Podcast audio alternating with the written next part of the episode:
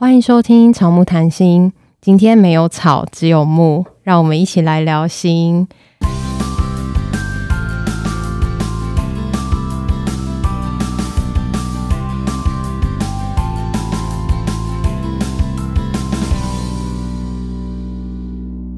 今天非常紧张，因为是独挑大梁，自己一个人跟来宾做访谈。那我们这次参与了 KK Bus 的合作，就是成人之美彩虹十月特别企划。KK Bus 长期支持与关注 LGBT 社群，希望让台湾社会对酷儿们有更友善的包容，拥抱多元，接纳倾听更多不一样的声音。现在 KK Bus 也可以收听 Podcast 喽，大家也可以在 KK Bus 上面搜寻到草木谈心。欢迎大家到 KK Bus 一起响应彩虹十月特别计划，关注更多 LGBT 的故事。计划有很多 Podcaster 一起参与，欢迎大家一起来收听。我们今天邀请到的是台湾性别平等教育学会的秘书易如来到现场。嗨，大家好。在很多协会的名单里面，其实我们那时候看完之后，我就选了台湾性别平等教育协会，因为我们在呃研习的过程中，其实蛮多会接触到协会相关的讯息，所以会有一种很亲切的感觉，所以是很熟悉，然后也会很想了解关于协会更多的事情。嗯、然后，因为我们对协会很多认识是关于有一套桌游，扮家家游。那因为我觉得那套桌游，它其实就是有很多的人物，就是让我们去抽卡片去组合不同的家，然后我们去说各个家庭的故事，嗯、然后会非常的多元。我们那时候也有融入数学嘛，然后我们就单纯用半家家有的人物卡，然后就问大家说：那这样你们用排那个排列组合，我们来算看看，我们假设全世界就是只有这四十张人物。然后它可以组成多少组的家庭的形态？嗯、然后那个统计数学一算下去，哇，真的是非常多千万种。我印象中，所以那时候我觉得蛮有印象的是说，透过这套桌游，我们可以知道家庭的形式跟我们想的其实有很多很多的不一样，不是只有一个爸爸一个妈妈叫做一个家庭。只要你想，只要你的家庭的定义是怎么样，其实有各种的可能。对。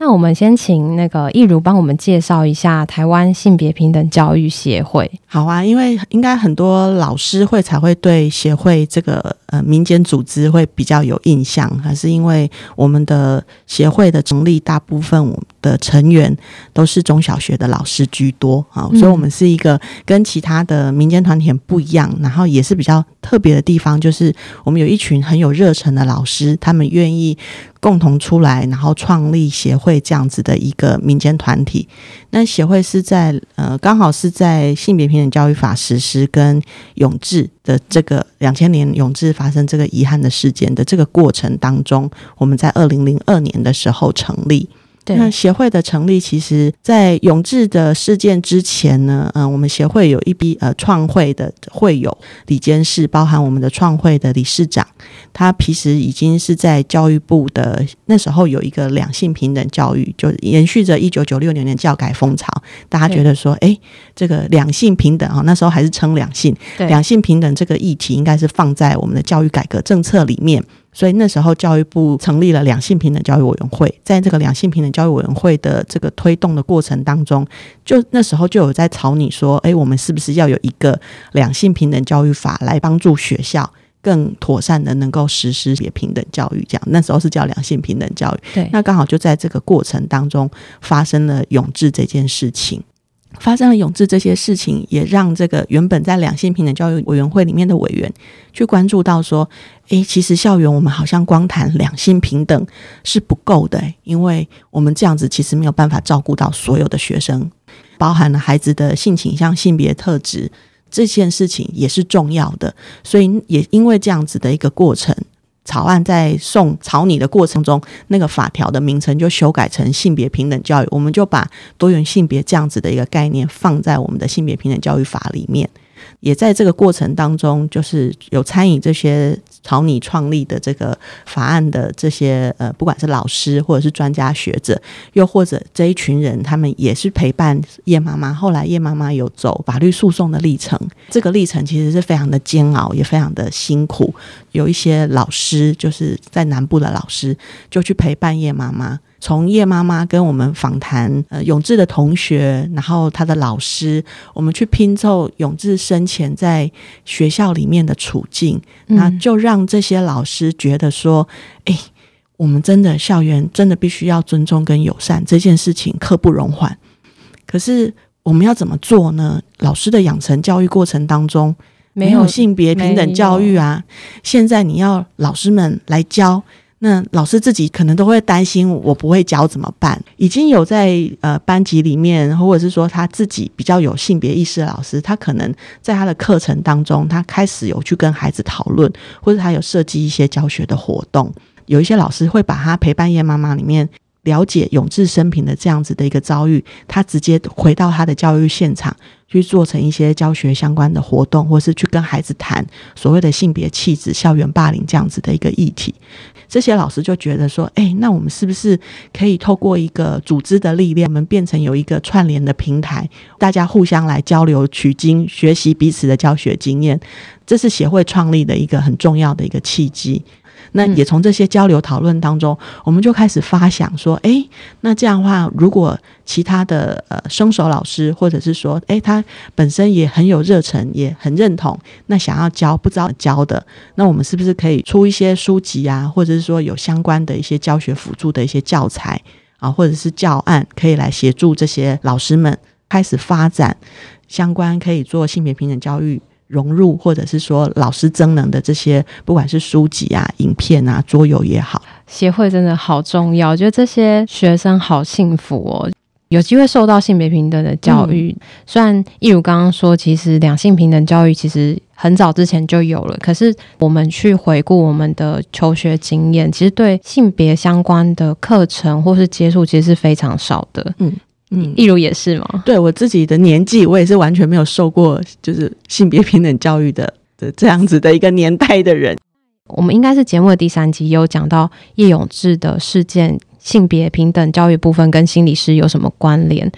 会觉得其实，在我们的教育现场，或者在我们的学校，或者在职场里面，不会只有一个叶永志。嗯，从那时候到现在，应该还是有很多的人有类似的处境，然后他很受伤，他很难过，他不知道可以找谁帮忙他。我们这个年代人，接下来可能会成为父母。嗯，对，我们开始有机会是以父母的角色去教我们的孩子。嗯，我觉得这是蛮重要的。就是如果从小我们有机会接触到呃性别平等教育，我们有更好的一个性别的素养。当然，你教养你的下一代的时候，其实你就会更具性别平等观念的方式去对待你的孩子。那他就会在从小成长的过程当中，他的环境里面就是性别友善。对，我觉得有的时候。呃，身边的这些大人们，如果有一些性别意识的时候，当你看到你的孩子的气质跟你认识的性别不一样的时候，你可能就不会焦虑，嗯，因为你知道，其实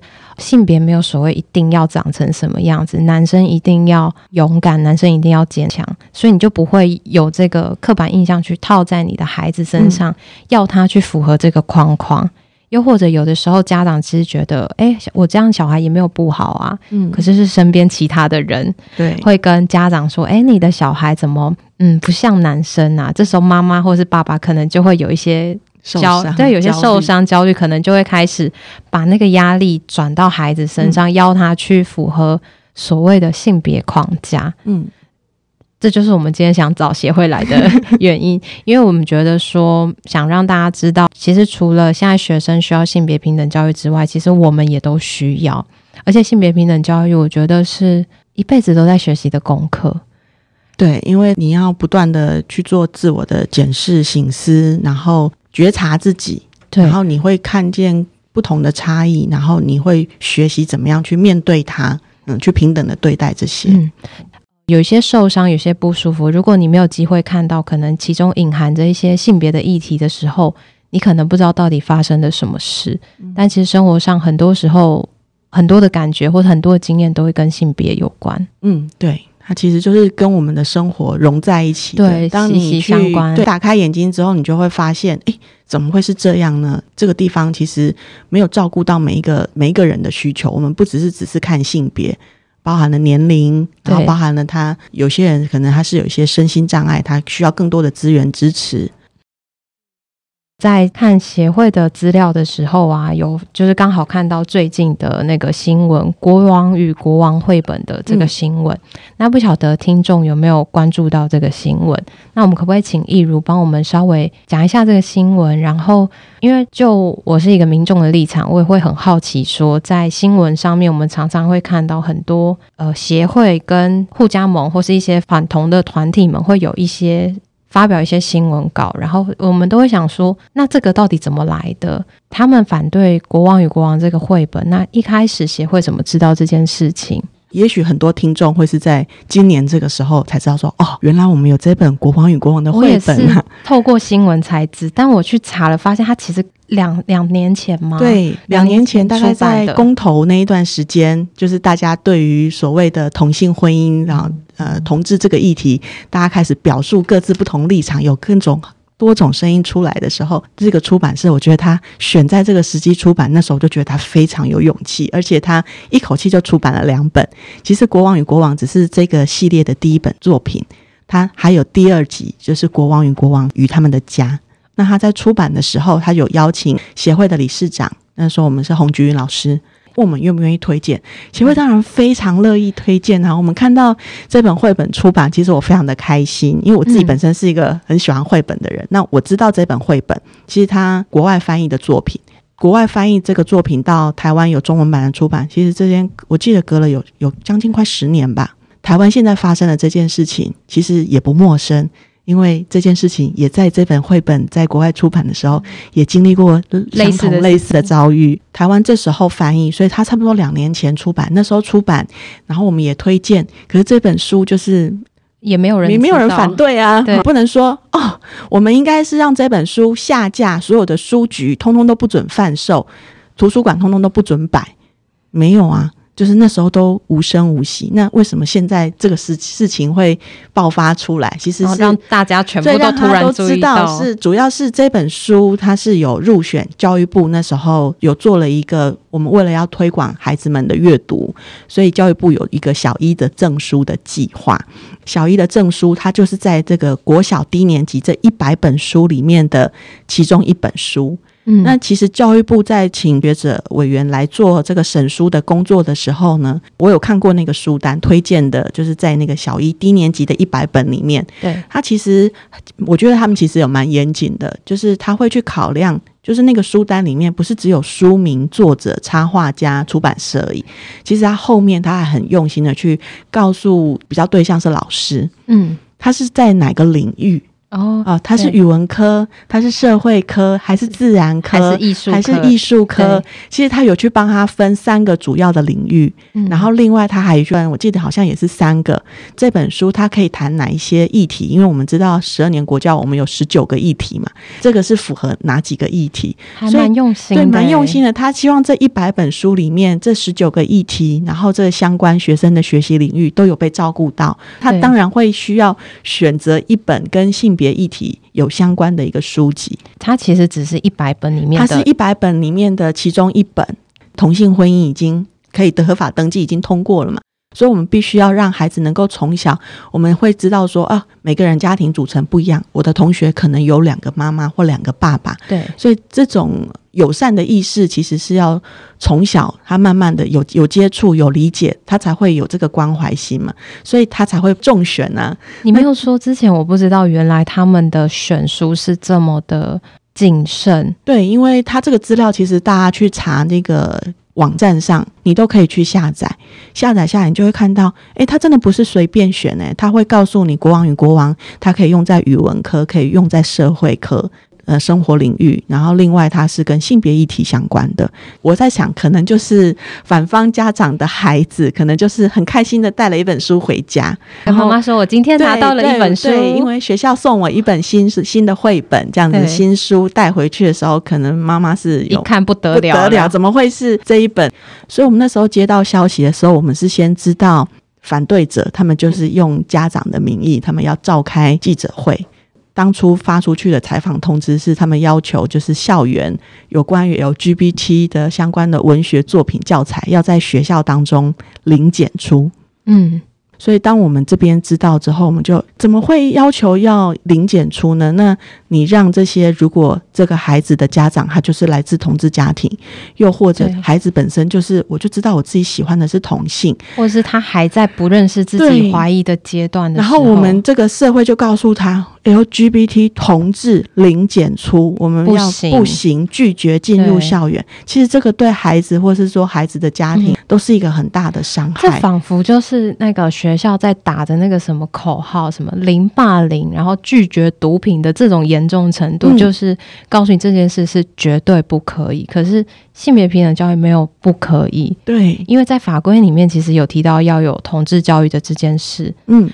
我觉得对他们来说，他们理解的同志教育好像会觉得，我教了之后，我的孩子就会变同志。变同志。但其实他只是要让大家认识性别，其实有很多元，嗯，不会因为教了就变同志。对，但是所以他们就那时候就说，哎，我们就接到了消息，对，哎，他们要召开记者会，所以协会跟很多支持性别平等教育的相关的团体就觉得，哎，我们不能让。只有一种声音去面对，而且我们要支持教育部，他愿意把这本书选在低年级的这个证书的名单当中。我们不觉得他们代表全部的家长啊，对，这只是一部分不了解、焦虑、恐慌的家长的声音，它不代表全部家长的声音。所以，我们也就是有团体就觉得，哎，那我们是不是串串联一下，然后大家也来召开记者会，同时间也回应，然后我们也支持教育部，而且我们拒绝这这个要零检出，因为它它不是瘦肉精或者是有毒品，它不会危害，它不会危害到孩子的，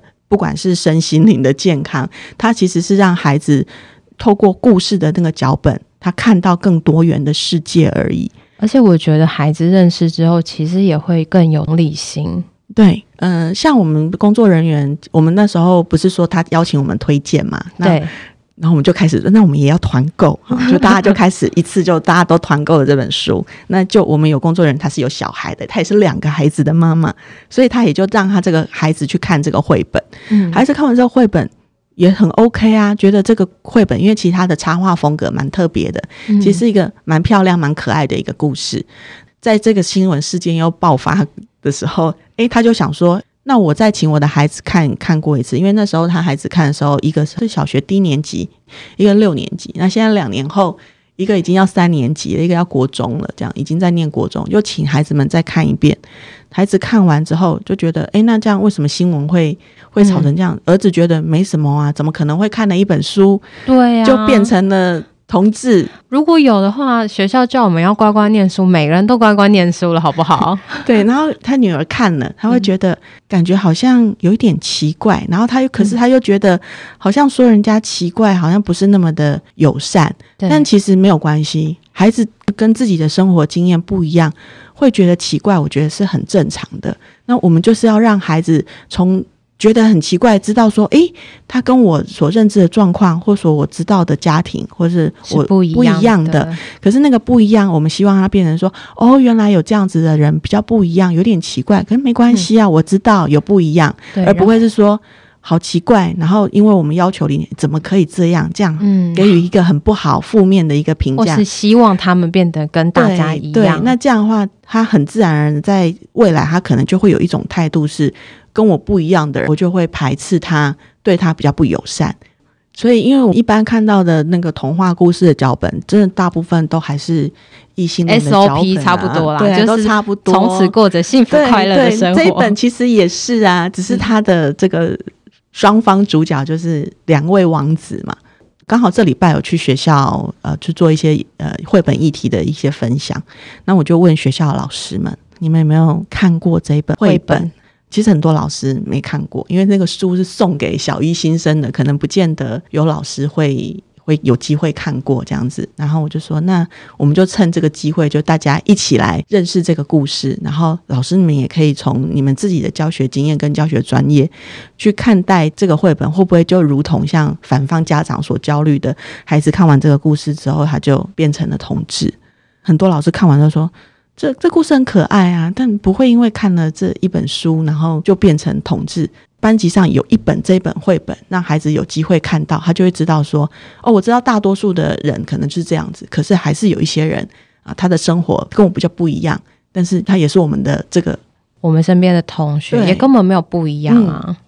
要讲多元性的接纳或是什么，用讲的好像就是都很容易，可是到底要怎么教孩子去接纳多元或者是包容多元，其实就是让他们有机会去看到多元。就就是那个营造那个环境，那个环境如果有本身就是多元的，孩子就会对多元这件事情，就是在他的日常生活当中。那想问易如，就是在这些倡议啊，或是接触这些反对的声音的时候，你自己的心情是什么啊？有时候会觉得啊，很重要的事情，我们要讲好多好多遍，但是他不一定懂。只是我们这个对象多数都是成年人，或者是说。他是在教育相关的政策上面，他是应该要有所作为的人，要讲非常多，而且对于这个错误的澄清，我们也要讲非常多遍。嗯，我觉得这好需要勇气耶，因为你知道这件事情没有像他们讲的那样，你要去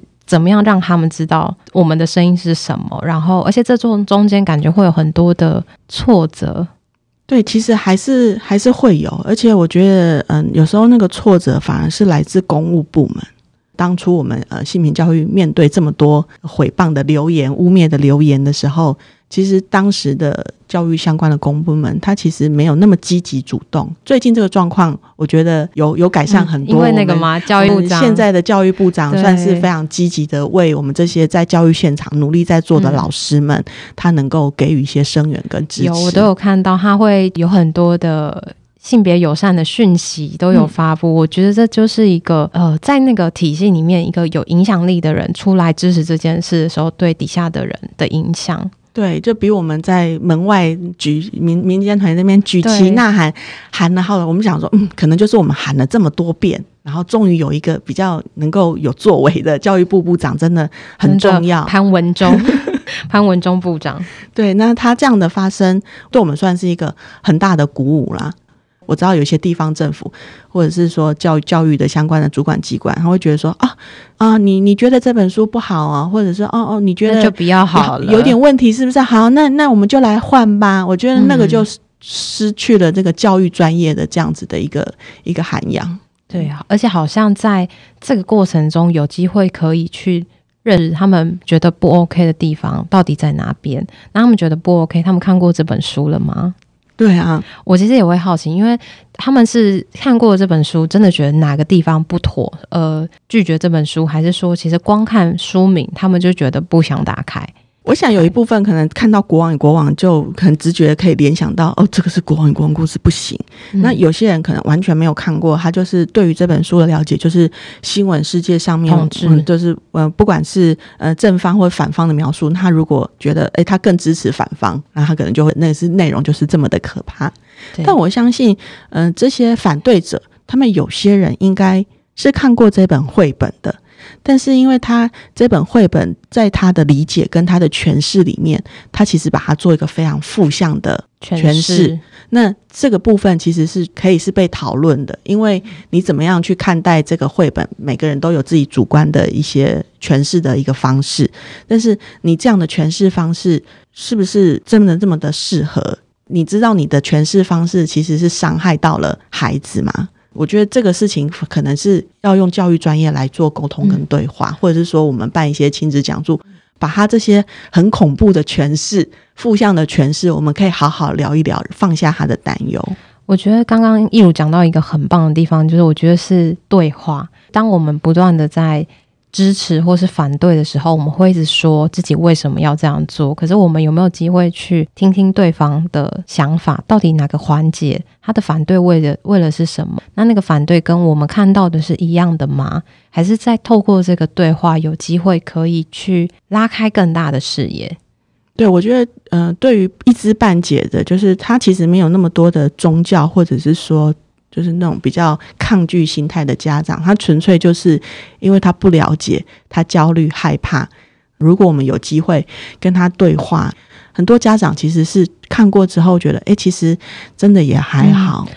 那想问一如说，其实你在协会工作，刚刚我们稍微聊一下，大概快四年嘛，对，四年。然后这四年里面有没有什么你觉得印象深刻，或是让你最成就感的？应该我刚到协会的时候，刚好那时候也是我们第二套桌游《魔法学园》桌游正式出版。这个社区巡回，我们那我到的那一年，我们是优先选择东部，因为以往我们跑巡回，我们可能就在西部，交通比较便利啊，比较方便。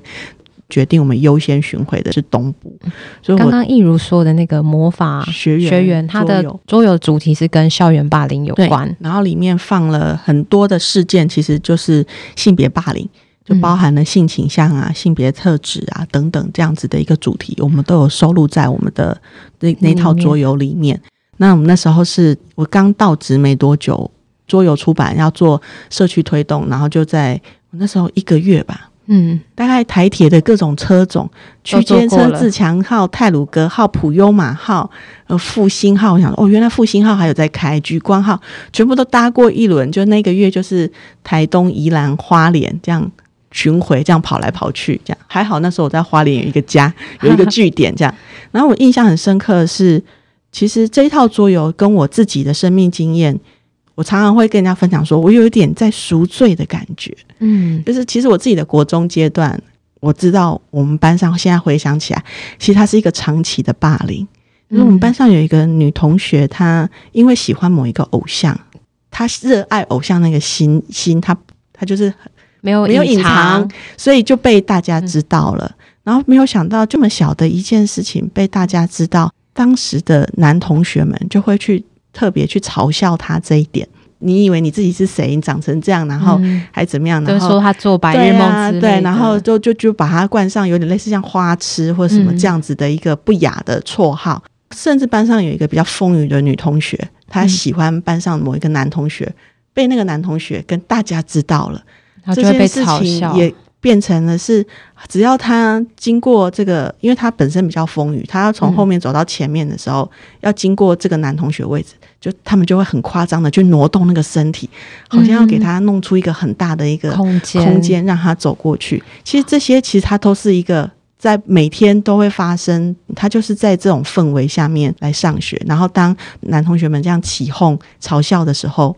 全班就笑得非常的开心。然后都没有人在感觉，没有人去关注他，他到底是不是舒服的？这种玩笑是他觉得是有趣的吗？我就是那种漠然的旁观者，既不会阻止，然后也不会加入，也不会去，不会加入。可是我就是冷眼旁观，让这件事情发生，然后好像隐隐约知道说，哎，我不要跟这个这个女同学有太多的交集，不要被她归到那个同一群的里面。我们那后来的同学会，那个喜欢某个偶像的女同学。从来没有出现过，大家都不知道他现在怎么了。然后我现在回想起来，他应该也这辈子都不会想要再见到我们这些国中同学了吧？对他来说，或许那段时间是一个很不好的回忆。这、就是一个，而且这样的经历，其实我在跟其他一些呃同志的孩子相处的时候，他们常常会告诉我的说，国高中生是他人生当中的噩梦。所以我常常觉得，我在这个推动魔法学院校园霸凌的时候，好像是这种。在帮自己当时年轻不懂事的我，为什么会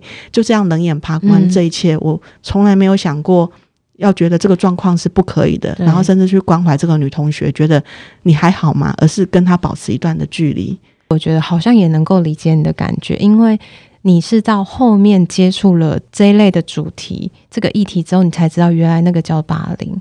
以前可能隐隐约约有一些知道，但因为那时候没有人教我们，这个行为是会对别人有伤害的，这就是教育的重要。对，所以我那时候刚来就觉得哇，这这个一，而且是刚到协会就刚好接了这个任务，嗯、就觉得哇，这个真的非常的重要。然后除了是自己对自己的一个一个收获成长之外，嗯、我们也在这个回的过程当中，我印象很深刻是在。东部一个很山上，老师要到火车站来接，然后还要开蜿蜒的山路，半小时以上才会接到一个到他们的那个原住民部落的小学。然后我们就跟带他们高年级的孩子一起玩这套桌游。然后我们在收拾、准备整理东西的时候，就有一个不像原民的小孩，因为他非常的白皙，小男孩，嗯、就是看起来你会觉得他比较不像原住民。他呢，就是一直跑过来跟我们说：“老师，我好喜欢聪哥哦，我就是聪哥，你看我跟聪哥一样，我们就看到他的那个衣服的那个衣领啊，对，好像被人家拉扯到松非常的松哈，这样，然后刚好我们的聪哥那个那一张魔法师的卡片，聪哥穿比较深 V 的领子的那个插画家画的 比较深 V，他就一直告诉我们说，他就是聪哥，他觉得聪哥好棒，好厉害，聪哥一样这样子。那我们当时也只是听听而已，我们就很开心，孩子喜欢这个。桌游里面的某一某一个人物，可以跟他自己的做一些呼应，对一些连接，这样。嗯活动结束之后，他们的老师就载我们回，要要又要半小时回到那个车站，所以就会聊天嘛。那老师就会问说：“哎、嗯，刚刚我们的孩子表现的还怎么样啊？怎么的这样？”嗯、然后我们就跟老师分享这个男孩子的故事，说：“哦，他真的好喜欢我们那个里面的一个聪哥这个角色。他会说，聪哥好厉害哦！你看其他魔法师都只能做三个动作，那聪哥可以做四个动作。因为我们这个游戏的设计机制就是，我们让每一个魔法师都有一个自己专属的技能特。书能力，我们希望让孩子透过扮演不同的魔法师，学习肯定自己跟欣赏别人，一起来合作。所以每一个人的其实每个能力都不同啊。那刚好聪哥就是跟别人不一样的地方，就是他可以多多做一个动作。我们没有跟那个老师说那个孩子的特征外貌，老师就知道是谁。老师就突然说：“你们说的那个小男孩是不是不像原住民的学生，比较白？”我们没说，从头到尾没说。老师你怎么知道他是谁？这样。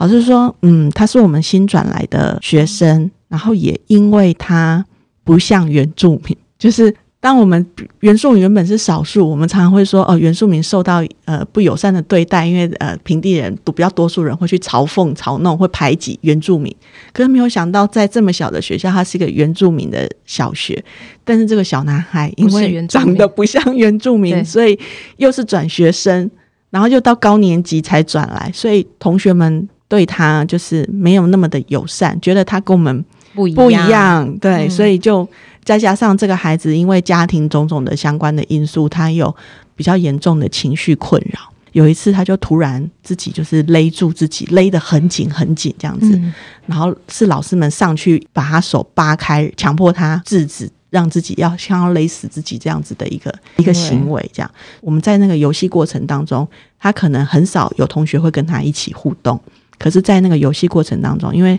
他的技能其实蛮重要的一个技能，需要常常发挥，可以解救同学、解救这个魔法的这个技能，所以大家开始跟他有互动了。然后他也发现他是有能力去解救这个，让全组可以挑战成功的，而且大家也都会跟他互动。他突然就觉得自己找到了一个自己的位置，然后有得到共鸣，然后被接纳，对，发光的感觉。他找到他的那个亮点了，对，然后他就很开心。就是我在想，他以后可能就会自称自己是聪哥吧。因为这样子接纳，就是因为要一起玩嘛。你他如果聪哥什么都不做，整组就会死掉了。所以可能同学们就会提醒他：“哎，聪哥，你来出这一张啊，或是怎么样怎么样。”他就有了这个被接纳的这样子这个机会。而且或许透过这一次的游戏之后，大家会觉得：“哎，其实他也也蛮好相处的啊。”对啊，就开始会跟他有一些互动，也说不定。嗯，就觉得哎，只是我们只是小小的一场下午共聚的这样子的一个时光，可是。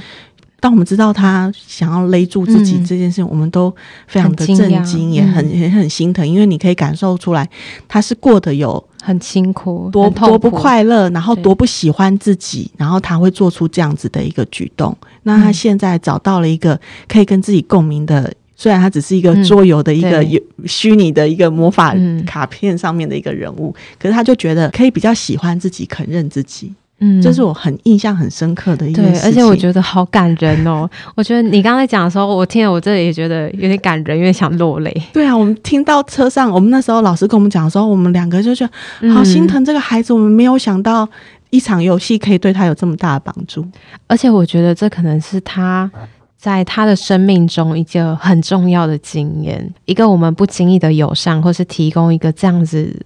开放接纳的平台。嗯，然后他们自由的发挥之后，没想到会荡出这么多很棒的火花。对，所以这也是我觉得哇，虽然这个游戏的确它设计的比较难，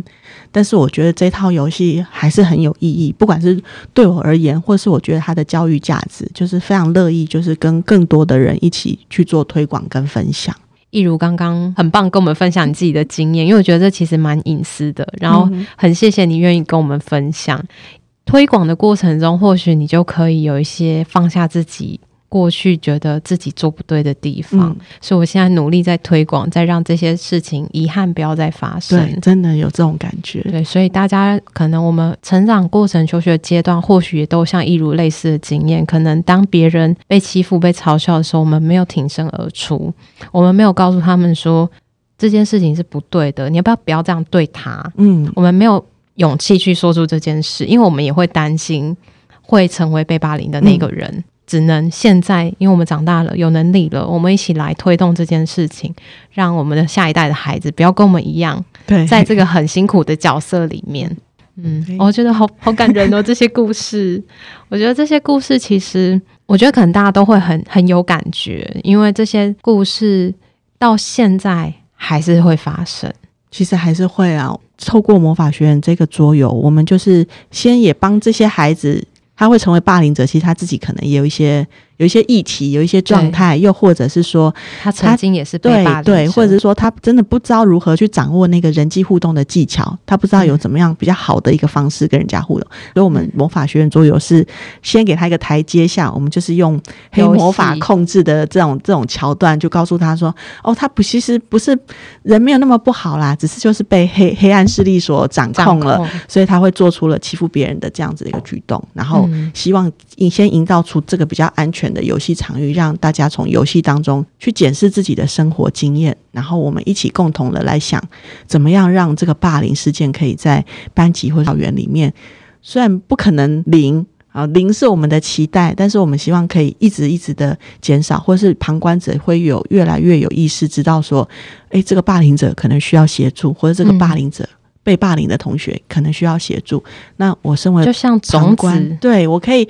可以多做一些什么，协助他们彼此，让让这个整个环境的氛围会变得更好。跟易如的合作很开心，谢谢。对，而且我觉得这些故事。都很棒，然后听众如果对于易如的故事很有感觉、有共鸣，你可以私讯给我们，我们也可以跟易如分享。谢谢你们。好，那我们今天的节目就到这边。那大家喜欢我们的节目的话，记得订阅、追踪我们的节目，到 Apple Podcast 上面给我们五颗星，追踪我们的 IG。那我们今天节目就到这边，谢谢易如过来，谢谢谢谢大家，拜拜，拜拜。